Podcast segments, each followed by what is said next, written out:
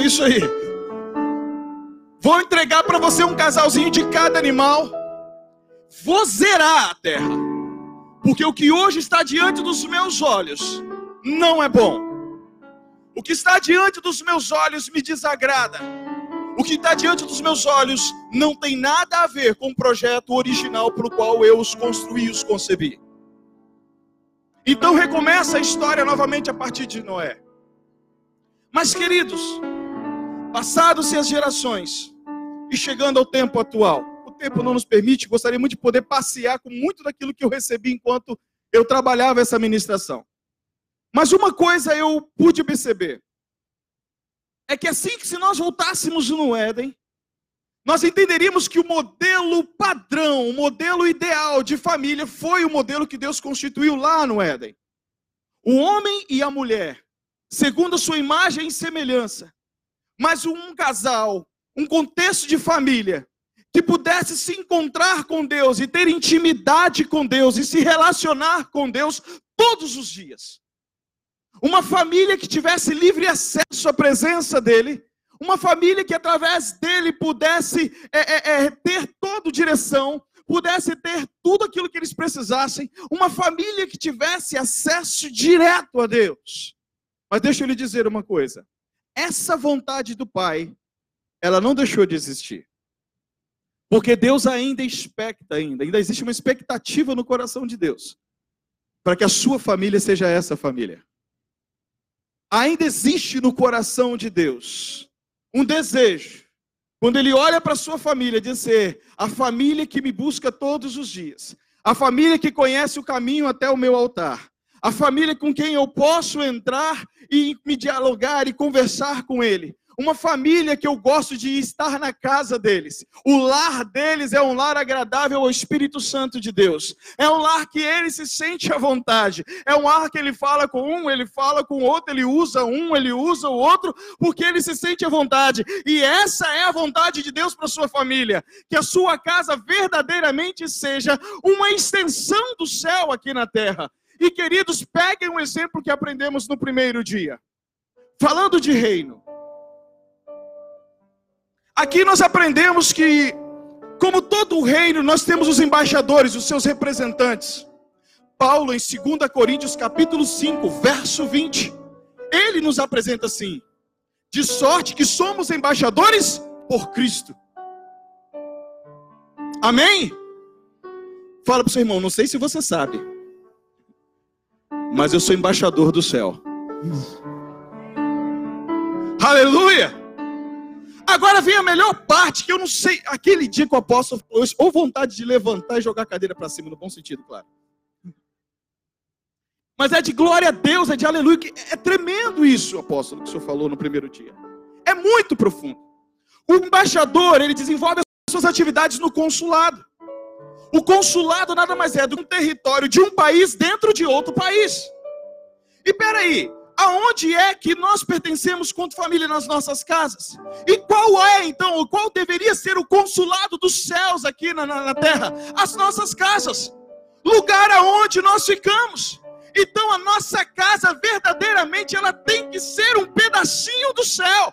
E é por isso que Satanás não pode tocar na nossa casa. É por isso que ele não tem autoridade na nossa casa. E querida, é por isso que ele não pode tocar na sua vida. É por isso que ele não pode tocar nos seus filhos. É por isso que ele não pode tocar na sua esposa nem no seu esposo, porque vocês pertencem aos céus.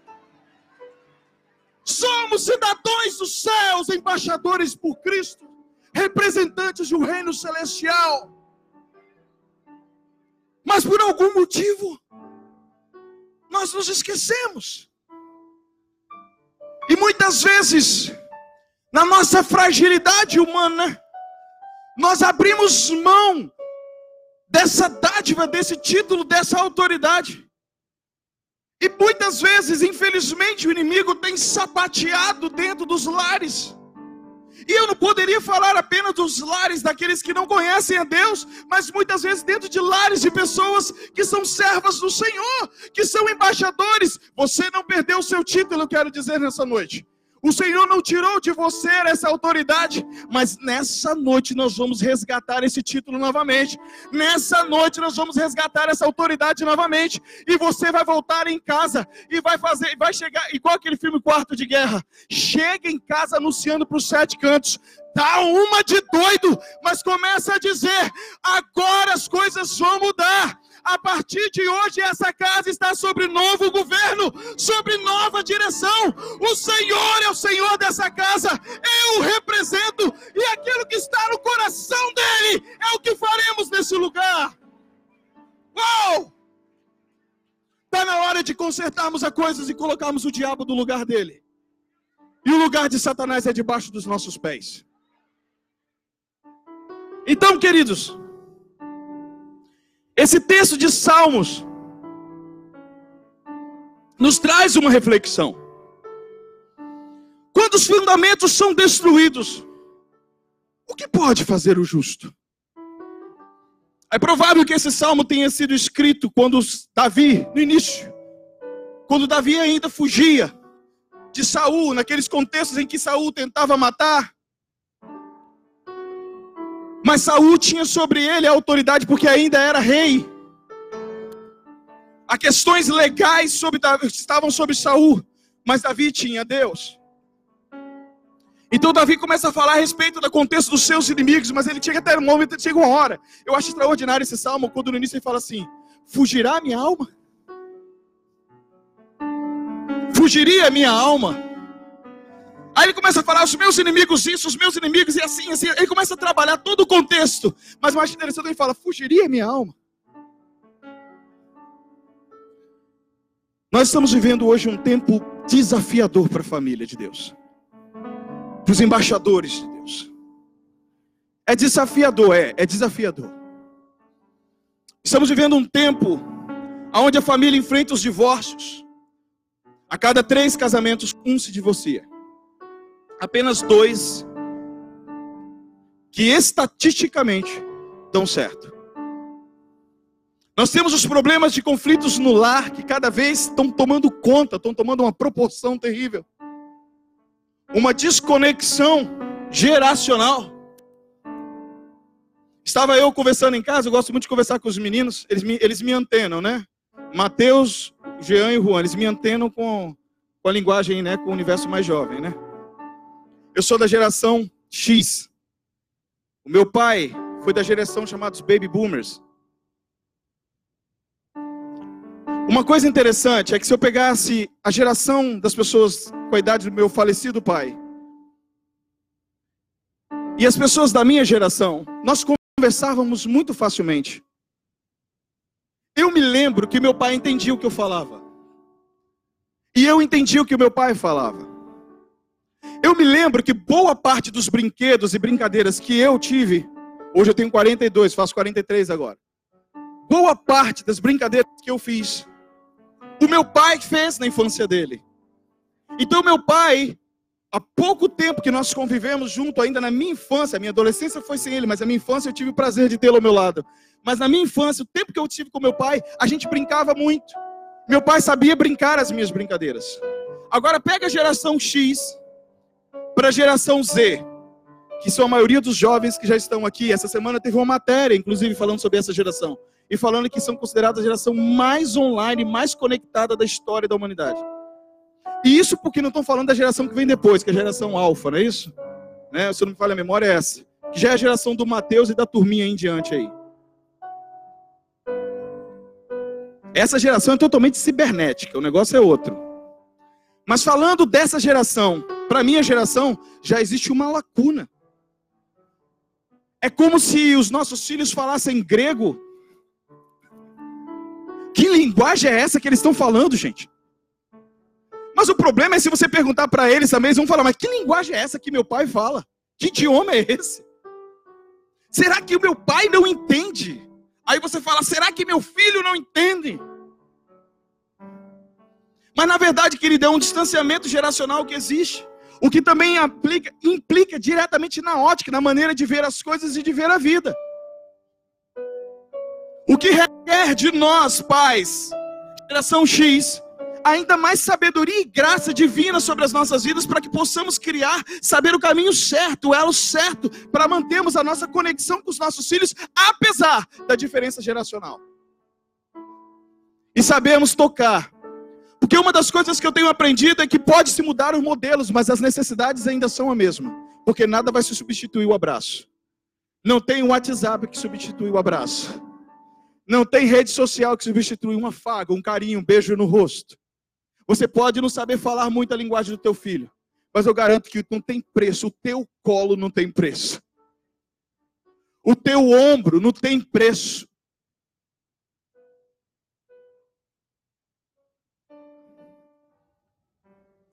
Sem falar da agenda marxista. Estamos vivendo um tempo, querido, terrível aonde agora não só todo o contexto social, político, mas existe uma força muito mais concentrada e agora usando o poder da própria mídia para se propagar, para destruir e distorcer o modelo de família que eu e você recebemos. E principalmente o modelo de família que Deus estabeleceu lá no Éden. Estamos falando agora de contextos onde cada vez menos a família é importante, ou o casamento começa a ser importante.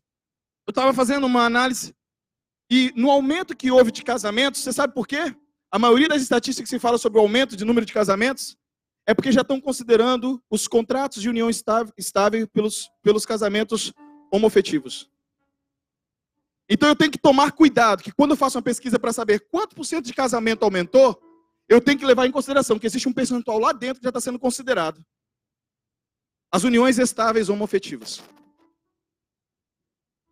E não é esse o modelo que eu aprendi com meu pai, com meu Senhor, com meu Deus. E não é esse modelo que nós temos aqui. Não foi isso que ele criou para nós. Agora eu quero atentar os irmãos, eu peço que em nome de Jesus vocês prestem atenção nisso. Eu faço questão de ler esse texto para os irmãos. Existe uma organização não, não governamental nos Estados Unidos o meu inglês tupiniquim diz assim, Watchman and Wall, que é Sentinelas dos Muros, Vigia dos Muros. É uma organização que já existe há alguns anos. E ela é uma organização sem fins lucrativos, mas que reconhece, olha que extraordinário, pastor. Eles reconhecem que boa parte das mazelas e problemas sociais não são de cunhos políticos e nem culturais, são de cunhos espirituais. Então o que eles fazem? Eles desenvolvem há já há alguns anos um trabalho voltado para a orientação de pastores e líderes nos Estados Unidos, voltado a prepará-los para que esses possam brigar, bem daí o nome sentinela, baseado em Isaías 62, e colocarei sentinela sobre os muros, né, assim.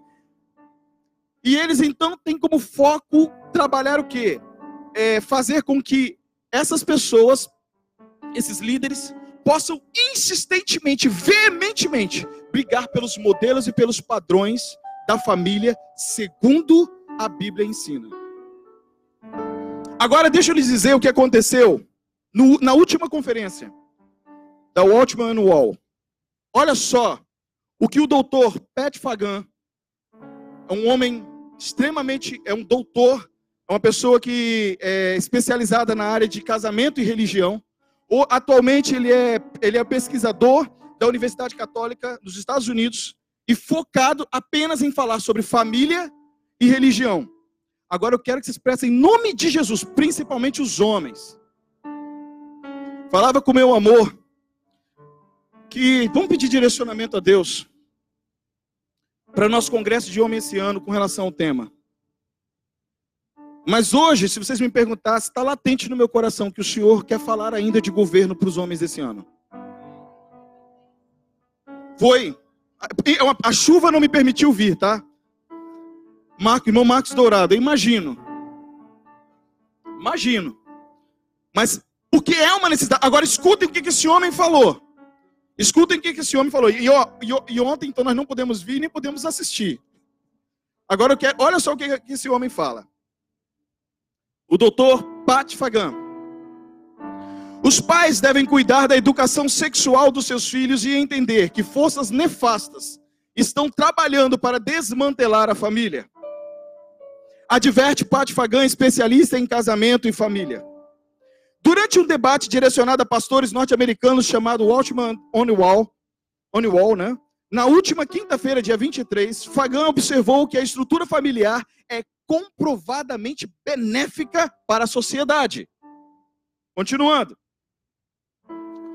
Pesquisas indicam que a família infectada, que a família, perdão, pesquisas indicam que a família intacta que cultua a Deus semanalmente produz pessoas melhores, adultos e crianças melhores e diante da pesquisa sem exceção. E aqueles que negam não conhecem os dados, disse Fagan, que é diretor do Instituto de Pesquisa sobre Casamento e Religião na Universidade Católica da América. O acadêmico disse que as duas revoluções, que, disse que duas revoluções tentaram devastar as famílias ao longo dos séculos. A Revolução Francesa, depois eu pude ler sobre isso, gente, o negócio é muito louco. A Revolução Francesa e o marxismo cultural. Duas revoluções que fortemente na história da humanidade se levantaram contra a família. Fagão observa que o conceito bíblico de família se espalhou pela Europa, junto com o cristianismo. O casamento era para a vida toda, o divórcio não estava presente, afirmou. Isso veio como uma, como uma, como uma força tremenda, mas agora, com o distanciamento do casamento e a orientação das ciências sociais, que é o que nós temos hoje, podemos ver que o significado se tornou mais fraco. O especialista aponta a Revolução Francesa, que era marcada pela oposição à Igreja Católica, como o começo do ataque moderno às instituições de casamento. Um dos acontecimentos mais marcantes foi em 10 de novembro, em, mil, em 10 de novembro de 1793. Observe isso agora. Quando uma mulher foi colocada no altar da Catedral de Notre Dame, em Paris, e aclamada deusa da razão pelos revolucionários. Na década seguinte, Karl Marx e Friedrich Engels, com seus esforços socialistas, identificaram a família e a religião como os principais obstáculos para o movimento. Daí vem o confronto, a luta contra. Vamos continuar. Em 1919, quando os revolucionários comunistas Vladimir Lenin assumiu a Rússia, o casamento foi abolido e só voltou a ser instituído uma década depois devido ao caos social que estavam vivendo. Observem isso.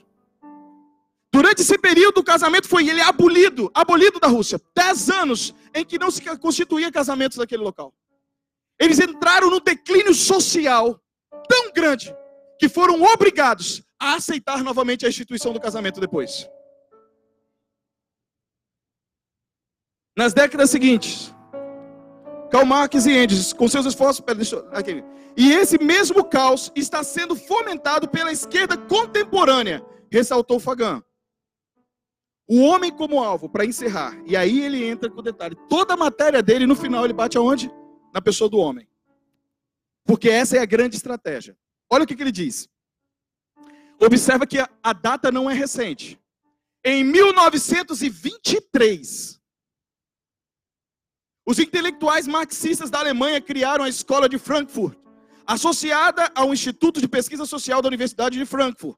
Fagan lembra que, de acordo com esta filosofia, uma das formas de derrotar a cultura ocidental seria através da família e do casamento. Entre as suas fileiras estavam marxistas feministas, como Cat, como Kate e Shulamit que buscavam promover a revolução cultural destruindo o patriarco americano, patriarcado americano, para então romper as estruturas familiares dos Estados Unidos. O homem é o alvo, o pai da família é o alvo. Leve o pai para fora e a família entra em colapso. A sociedade entra em colapso. Podemos ver isso acontecendo. Isso é intencional, alerta Fagan. Tira o homem, Tira a figura paterna da família.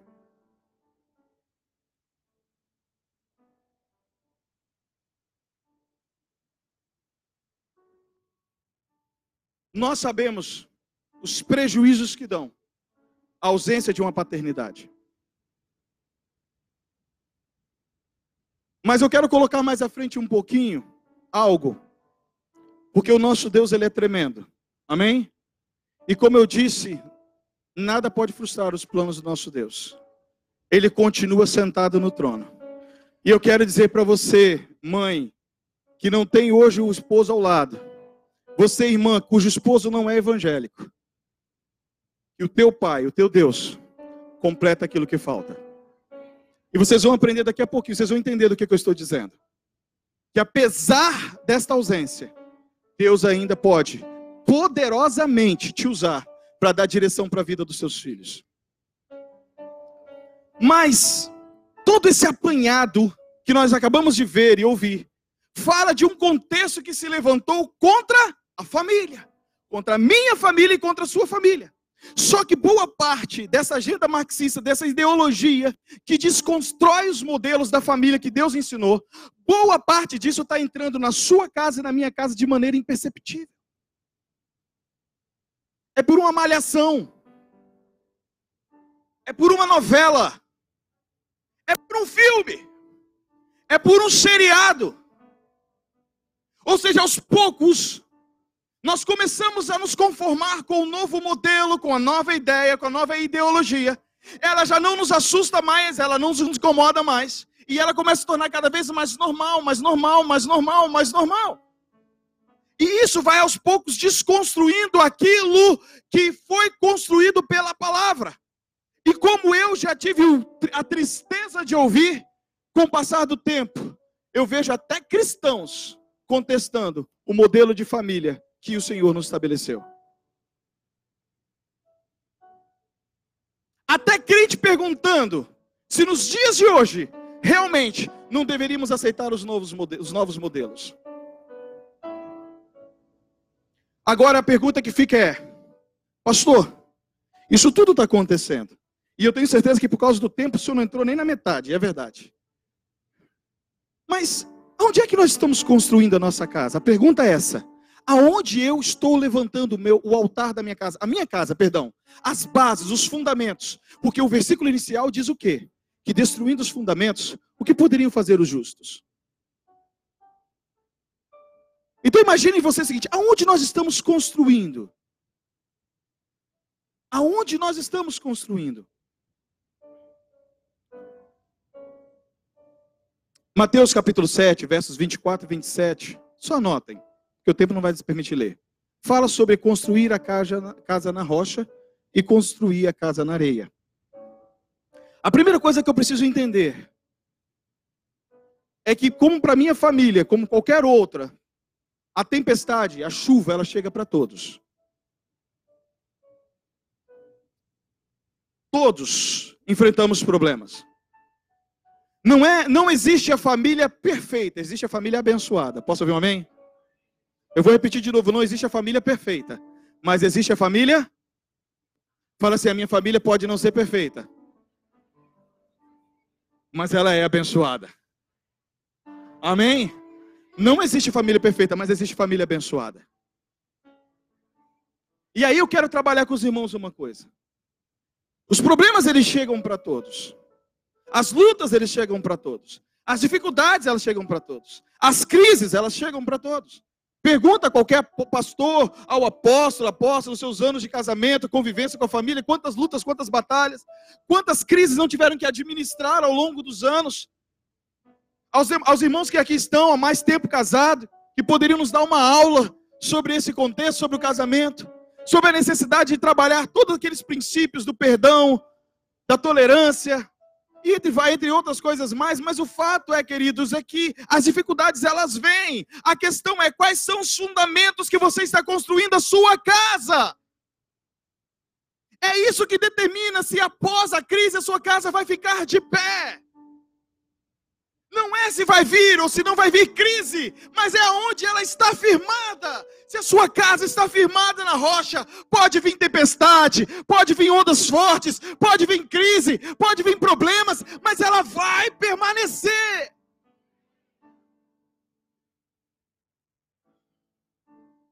Fundamentos, queridos, são os alicerces.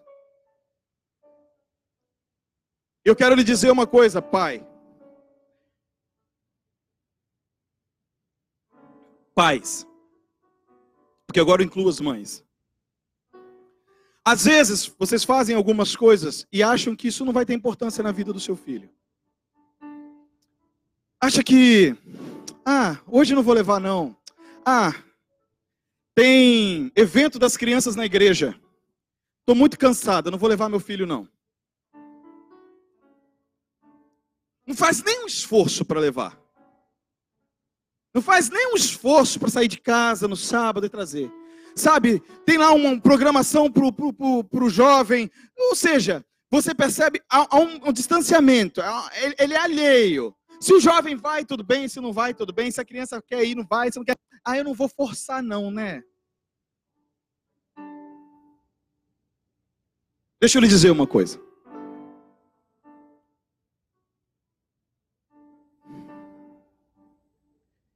Eu nasci em Vitória. E com dois, antes de fazer três anos, meu pai foi transferido para o interior da Bahia. Daí vem boas histórias, daquelas histórias que vocês ouvem contar, né? A maioria de lá, da Bahia, interior. Mas o meu pai, meu pai morreu com o Senhor Jesus e um dia eu vou reencontrá-lo novamente. Mas eu quero dizer quem era esse homem antes. Ainda quanto esposo da minha mãe. O meu pai era uma pessoa conhecida em todos os prostíbulos daquela cidade. Todos os prostíbulos daquela cidade conheciam meu pai. A minha mãe, tadinha, sofreu muito, muito, muito, muito. Vocês não têm ideia. Meu pai terminou a vida dele no centro de recuperação de alcoólatra. Tinha perdido tudo, inclusive a família na época. Em outro momento eu conto que, graças a Deus, como eu falei, lá dentro ele conheceu Jesus, se converteu de verdade. Uma das coisas mais gratificantes da nossa história foi quando meu irmão, passamos um tempo procurando meu pai, até um dia que nós o encontramos. Quando nós o encontramos e fomos até o lugar que ouvimos falar que ele estava. E chegamos lá, depois de muitos anos sem ver meu pai, encontramos ele dentro de uma capela com a Bíblia aberta, ministrando a palavra para os internos que tinham chegado. Quanto a isso, glória a Deus. Mas deixa eu trabalhar com vocês agora o outro lado da moeda, chamada Dona Leninha, Dona Madalena, minha mãe. E isso eu falo para você, irmã, que está sozinha aí na luta, na batalha. A Dona Madalena não aceitava que os filhos dela ficassem em casa quando tinha culto. Não sei, a pastor falou, querido, eu não sou psicólogo, não sei o quanto isso é bom, benéfico ou não, não quero nem estou querendo compartilhar com os irmãos um modelo, um, presta bem atenção, em nome de Jesus, eu estou compartilhando com os irmãos um modelo que eu vivi. A minha mãe não aceitava que ficássemos em casa se tinha culto. E ela pegava os quatro filhos e ia sozinha com quatro filhos. Na minha época, quando criança, tinha uma organização do qual se baseia 2 Coríntios 5, 20. Embaixadores do rei. Agora eu quero dizer para vocês qual foi o efeito dos embaixadores do rei. Prometo esforçar-me por uma vida digna de embaixador do rei. Guardar os meus lábios da mentira, da impureza e de tomar o nome de Deus em vão. Conservar o meu corpo limpo e pronto para o serviço Estudar a vida de grandes embaixadores do rei na palavra de Deus e nos livros missionários. Dar tudo o que puder pelo, para o sustento de missões e pelo meu trabalho, ajudar a estabelecer o reino de Deus na terra. Prometo ser leal a Jesus Cristo, viver para Ele e servi-lo sempre. Terei uma vida pura, direi sempre a verdade, corrigirei os meus erros e seguirei a Cristo Rei. Se assim não for, para que nasci? Eu tinha 10 anos quando essas palavras já estavam no meu coração. 10 anos. E tínhamos que ficar de pé, com a mãozinha estendida para a bandeira dos embaixadores. Cabelinho penteadinho de lado. Até hoje, né? Ah, é, até hoje é penteadinho de lado, é verdade. E ali nós falávamos isso. Do que, que eu estou falando? Eu estou falando, querido, daquilo que nós construímos e de como nós estamos construindo dentro dos nossos lares e casa. Eu estou falando, querido, daquela semente que você lança pela tua insistência, pela tua perseverança, mãe, de estar orando.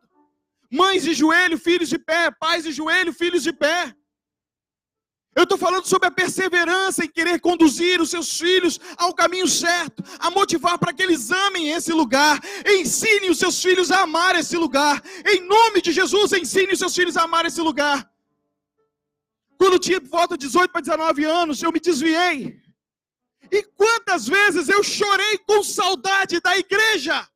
E eu não posso dizer para vocês quantas vezes eu me lembrei desse juramento.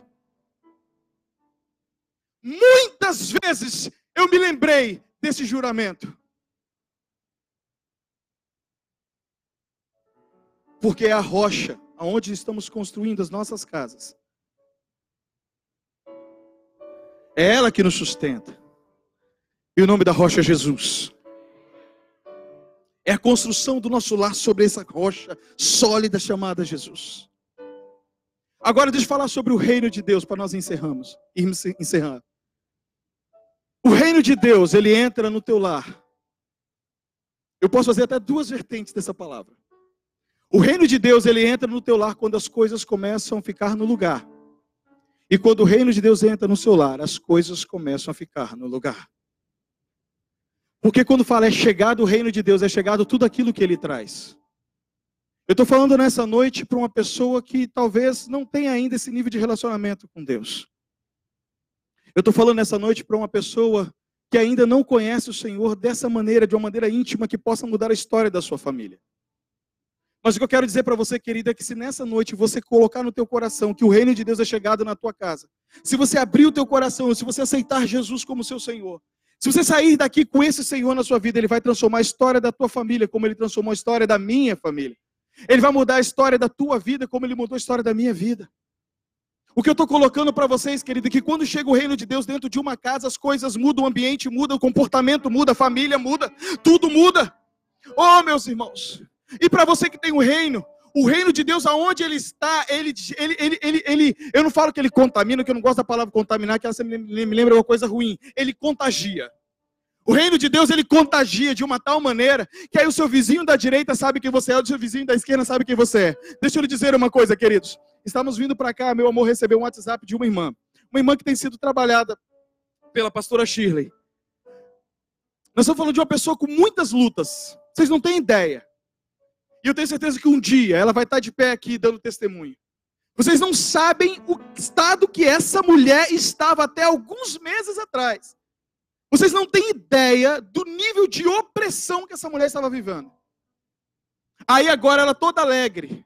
A coisa mais linda que eu me emocionei no último culto, nosso lá, no Semei, é que a voz que ficava dizendo glória a Deus, aleluia, era dela. Lá atrás. E eu falava assim, gente, que coisa linda. O que é Jesus? O que é Jesus? O que é o reino de Deus entrar no lugar? Não tem trevas que suportem isso. Não tem inferno que fica de pé diante disso. E aí ela mandou uma mensagem para a pastora Chile falando assim, contando a experiência que ela, eu não entendi muito bem assim. Vou resumir o negócio. Ela estava, eu acho que com a vizinha dela, a mulher entrou em trabalho de parto, ela teve que fazer o trabalho de parto da mulher. E por fim das contas, a criança nasceu nas mãos dela. Isso agora, queridos, vindo para cá. Ah, e detalhe. Deixa, isso, a pastora lembrou um detalhe. Há um tempo atrás, ela teve um sonho aonde ela recebia nas mãos uma criança morrendo ou morta. E na hora ela clamava pelo sangue de Jesus e a criança voltava à vida. Ela perguntou para a pastora, pastora querida, eu agora discernimento não tenho, mas vamos orar sobre essa situação aí. Isso tem a ver com vida. Amém. E ficou nisso. E quando foi hoje, aconteceu isso. Diz ela que naquela situação todinha a criança ficou roxa, ficou sufocada. Ela, na hora, ela começou a clamar pelo sangue de Jesus e deu um tapinha no bumbum da criança, a criança, pá! Correram para a criança para o hospital e estão bem, estão no hospital agora. Aí você sabe o que é isso? Nós estamos falando de uma vida que até ontem estava opressa, mas agora está lá ajudando outra vida a chegar. É, isso é o reino de Deus. Isso é o reino de Deus. Isso é o reino de Deus. Isso é o reino de Deus. O reino de Deus não corre para o muro para ver na hora que o quebra-pau está rolando no vizinho, não. O reino de Deus corre, se ajoelha e começa a pedir misericórdia, Senhor. O reino de Deus não fica fuxicando, procurando. Não, o reino de Deus ele procura o tempo todo gerar mudança, transformação, porque ele quer o tempo todo que o que está na terra se pareça com o que está no céu. Oh! Isso é estabelecer o reino de Deus, assemelhar o lugar que andamos, que vemos, que tocamos, que vivemos, com o céu que desejamos. Esse é o reino de Deus.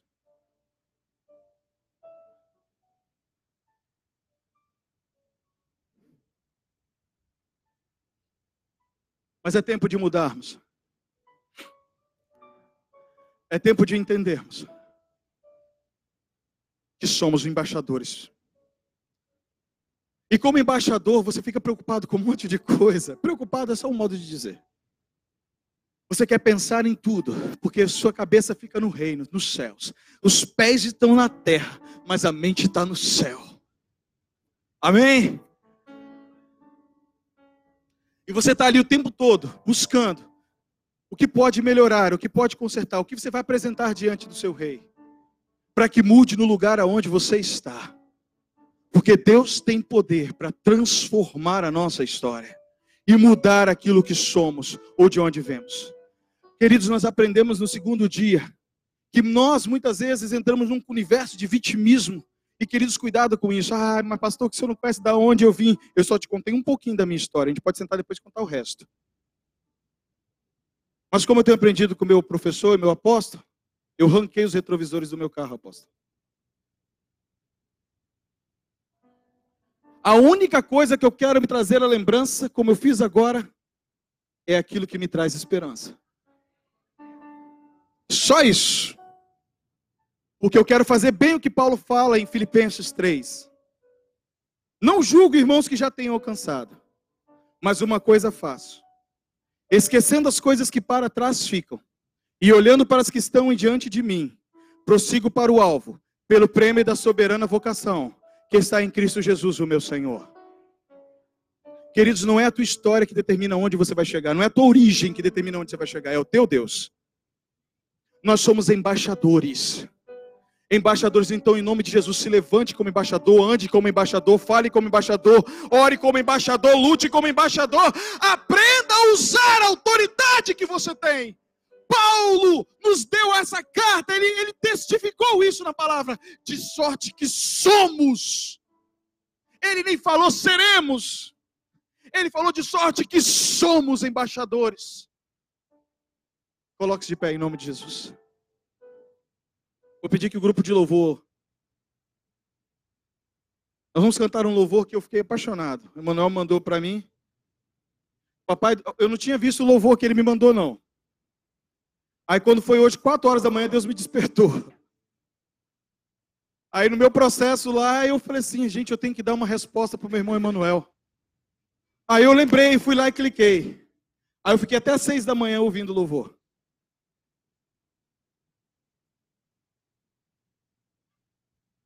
Sua família representa o reino dos céus. Sua casa representa o reino dos céus. Você é embaixador. A autoridade, sua casa é o consulado das nações celestiais. Chega em casa e manda embora quem não tem que estar lá. E eu me refiro às hostes espirituais, aquilo que tem se levantado contra a sua família. Põe para correr, porque tu é embaixador. Usa a autoridade que Deus te deu. Usa a autoridade que Deus te deu, porque o sangue de Jesus está sobre a sua vida. E sobre esta, este sangue, sobre esta marca, tu tens a autoridade. Irmão, irmã, dá uma de doido. Começa a dar ordem para o mundo espiritual dentro de casa. Queridos, eu quero dizer que a sua esposa vai se converter, seu esposo vai se converter. Começa a profetizar que até o final do ano você vai estar de mão dada com ela, com ele aqui nesse altar. Até o final do ano você vai estar com eles aqui, o seu filho, a sua filha. Começa a profetizar, começa a dizer, começa a falar. Aí você fala assim, pastor, mas os meus pais estão aqui, eu sou apenas um jovem. Lembra de José? Ei, eu quero aqui lembrar de José. E eu me refiro ao José, filho de Israel dos irmãos. Aquele que, pelos seus irmãos, foi escorraçado, foi, foi vendido para o Egito. Você pode ser o filho caçula, pode ser um filho sozinho, mas você tem no Senhor autoridade para salvar a sua família. Assim como foi com José, queridos, você pode ser a resposta da sua família. Você pode ser a resposta da sua família. No momento de caos, de fome na terra, você, jovem que está aqui dentro, pode ser aquele que vai poder dizer: traga o meu pai e os meus irmãos, porque o lugar aonde eu estou tem fartura de vida. Aprenda a andar como embaixador. Aprenda a se posicionar como embaixador. De sorte que somos embaixadores por Cristo. Aleluia.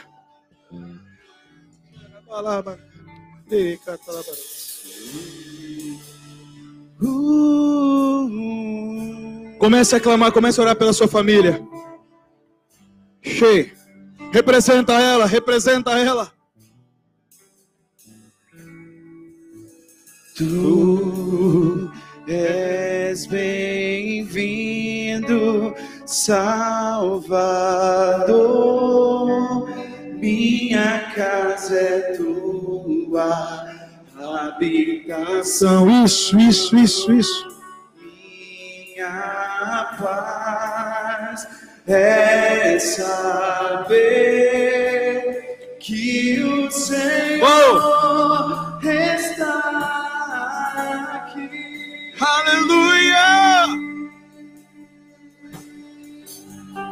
Ei! Tu és Salvador. Minha casa é tua habitação. Minha paz é saber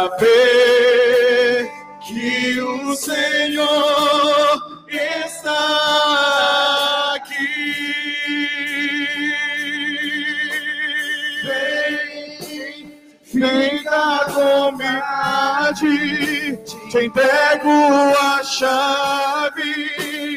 Essa casa é tua, Senhor. Vem,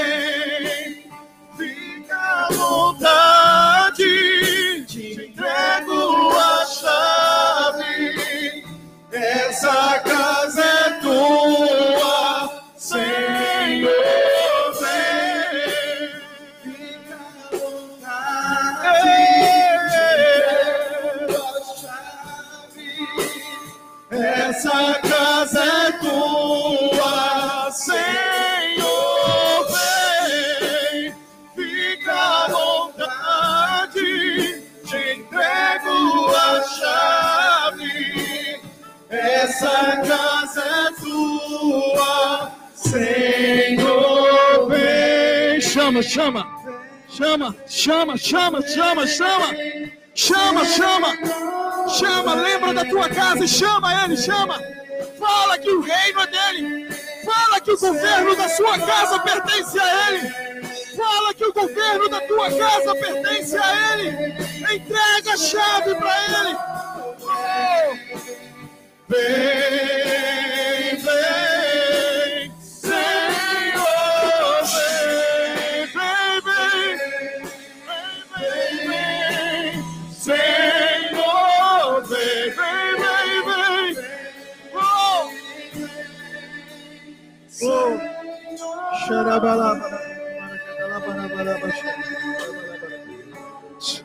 Apresenta eles para o Senhor, apresenta.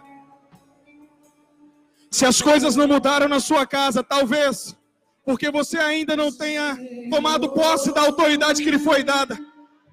A sua, é hora da sua mentalidade mudar. Não aceite mais entrar na sua casa como fracassado, porque você não é. Não aceite mais Satanás dizer que você é derrotado, porque você não é. Você tem nas mãos a autoridade dada por Deus de mudar a realidade da sua casa. Essa casa é tua, Senhor.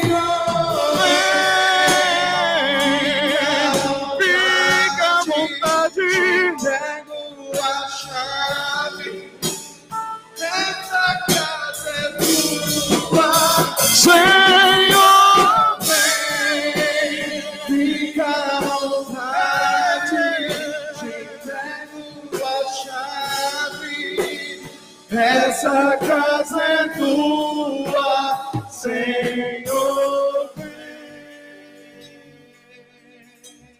Aleluia.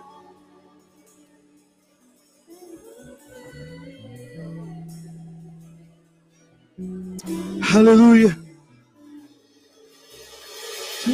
Tudo entregarei. Hey!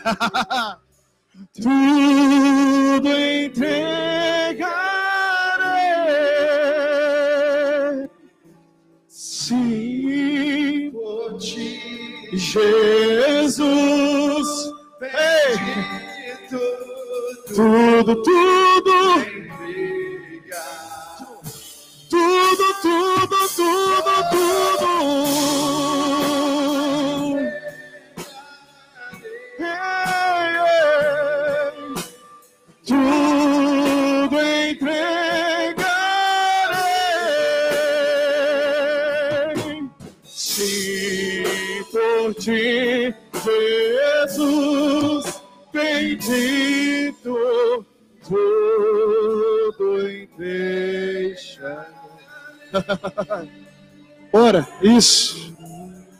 É para o Senhor, nossa casa é sua. Nossa casa é sua, nossa casa é sua, nossa casa é sua. Muda tudo, Jesus. Nós te entregamos a chave nessa noite. Queremos tomar posse daquele documento, da autoridade que nos é dada. Em que o Senhor nos chama de embaixadores, representantes do teu reino, para mudar a realidade da vida das pessoas com quem nos relacionamos. Em nome de Jesus, nós apresentamos os nossos no seu altar e queremos declarar salvação, salvação, salvação, salvação, salvação sobre eles, porque é chegado o teu reino, no nome de Jesus. Queridos,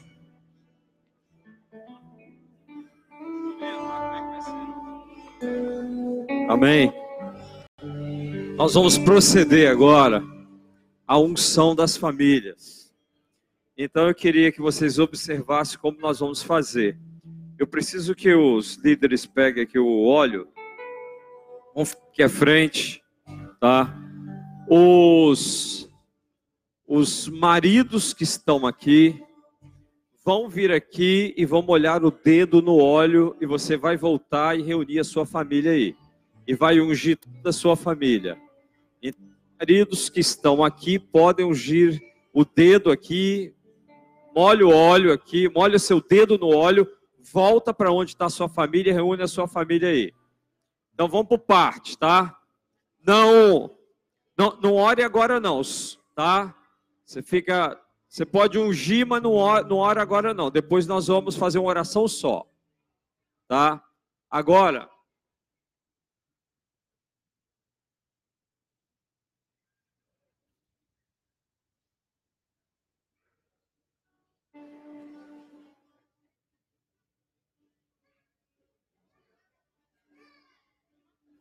Amém. A- as irmãs que estão sem os maridos aqui, você pode vir molhar o dedo aqui também. Se seu filho está aí, você junta com ele. Se você está sozinha, procure alguém para orar junto com você agora, tá? Em nome de Jesus. As irmãs que estão com- aí com seus filhos ou sozinhas, vem, tá? Molha teu dedo no óleo e você se unge, unge o seu filho, unge quem está aí com você. Se você está sozinha, vem aqui, pode se ungir também e você vai profetizar sobre sua família. Os jovens agora que estão sozinhos podem molhar o dedo aqui também no óleo. Você vai se ungir. Tá? Amém? Glória a Deus. Perfeito? Já chamei os jovens também, que vêm à frente sozinhos, já chamei. Os jovens que estão sozinhos, venham. Você mesmo se unge. E agora, os pastores podem ungir os jovens aí que estão sozinhos aí. Podem ungí-los. Podem vir à frente os jovens, vocês vão ser ungidos aqui. Tá? Amém? Agora é o seguinte, irmãos. Não fica ninguém sozinho, não. Se você está sozinho, junta com mais alguém para profetizar junto, para orar pela família de um, do outro, tá? E as famílias que estão unidas aí agora se juntem e o sacerdote, né, pessoa responsável, você vai orar pela sua família. Todos vão orar. E nós vamos acompanhar o pastor Fabiano, que vai ministrar essa oração pela família agora. Tá certo? Então ele vai orar e nós vamos orar junto com ele, ministrando sobre a sua família. Ministre agora sobre sua família. Mesmo que você está sozinho aqui, ore pela sua família agora. Tá bom? Aleluia. Queridos, Deus deu uma visão à nossa irmã Luciana que alianças estavam sendo refeitas pelo Senhor. E o Senhor mostrava para ela também papéis de divórcio sendo rasgados. Aleluia! Porque este é o propósito do Senhor para nossa casa e para nossa família. Pai, nós voltamos agora na tua presença, cobertos pelo sangue de Jesus. E na autoridade do nome de Jesus, declaramos a graça, a bênção, a presença, a unção, a proteção, a provisão, o direcionamento, o governo do Senhor sobre as nossas famílias.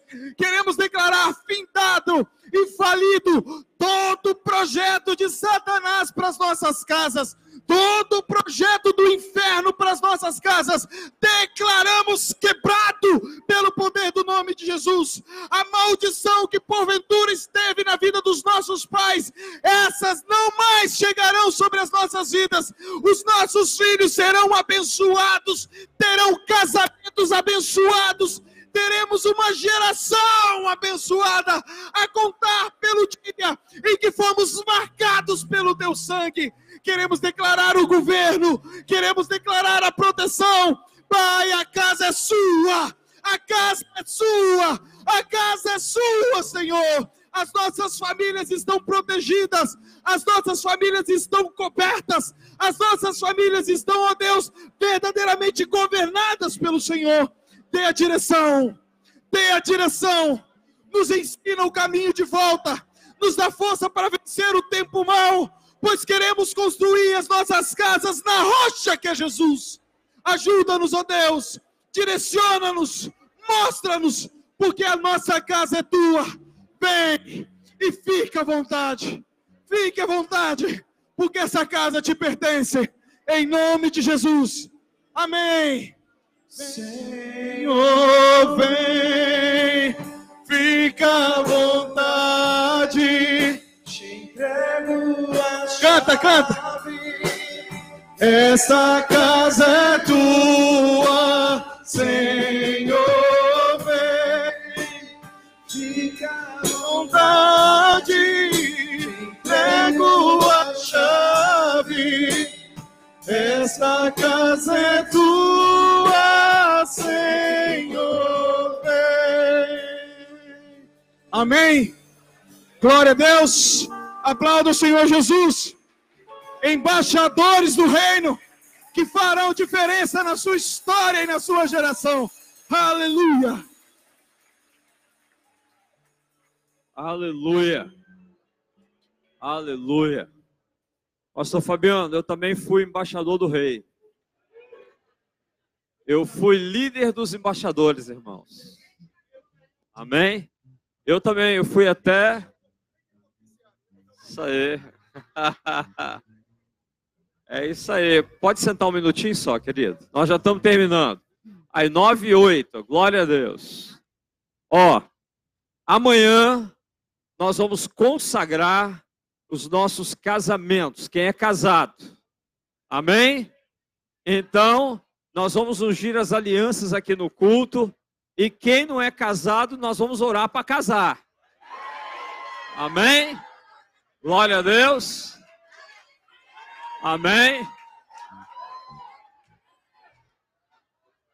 Quem não é casado, nós vamos orar para Deus derramar uma grande unção nesse lugar aqui. Amém? Aleluia. A gente vai pedir. A... É, nós vamos orar, fazer a oração de Eliseu. Senhor, abra os olhos do moço para que veja a moça. Não é? Fazer a oração de Eliseu aqui. Amém? Glória a Deus. Hã? É, ah, que benção aí. Então, vai na bênção do Senhor. Deus te abençoe. Uma, uma noite abençoada. Amanhã não tem culto pela manhã, tá? Amanhã não tem culto pela manhã. Só às 18 horas, ok? E amanhã nós consagraremos casamentos. Deus abençoe você.